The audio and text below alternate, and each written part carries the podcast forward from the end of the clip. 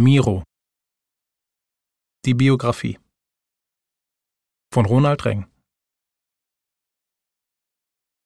Prolog. Ganz oben. In der Mittagspause greift er sich manchmal die Tageszeitung der Arbeitskollegen und liest in stiller Konzentration Berichte über Fußballprofis, die es nach ganz oben geschafft haben. Danach, wenn die Pause zu Ende ist, steigt er wieder ganz nach oben.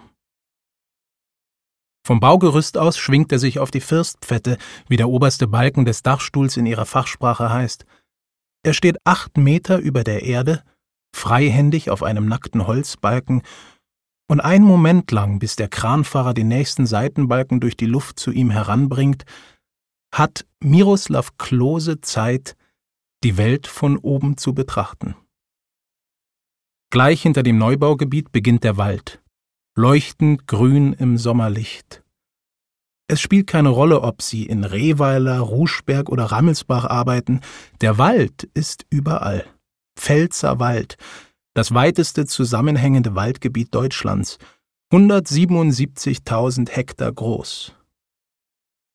Vom Dachfürst aus betrachtet erscheint die Weite der Natur wundervoll. Der Wald auf sanft anschwellenden Hügeln, an den hängen bisweilen saftige Weiden. Für Miroslav Klose ist der Ausblick perfekt, wenn außer den Bäumen auch eine Landstraße zu sehen ist. Dann kann er Autos anschauen. Er erkennt die vorbeifahrenden Modelle von dort oben zielsicher. Ein Dreier Golf, die A-Klasse von Mercedes, ein schwarzer BMW M3. So einen Wagen müsste man haben. Mit den Arbeitskollegen redet er viel über Autos, aber über die Momente, wenn er vom Dachfirst auf die Welt blickt, spricht er mit niemandem. Über solche Dinge redet man doch nicht. Er fühlt es still, für sich, wie schön diese Augenblicke sind. Eigentlich nur ein rasches Aufschauen, ehe er wieder einen Seitenbalken vom Kranhaken losbindet und an die Firstpfette nagelt. Dass niemand über solche Momente spricht, hat auch etwas Gutes, so gehört das Gefühl, im Himmel zu stehen und bis zum Horizont schauen zu können, ihm allein.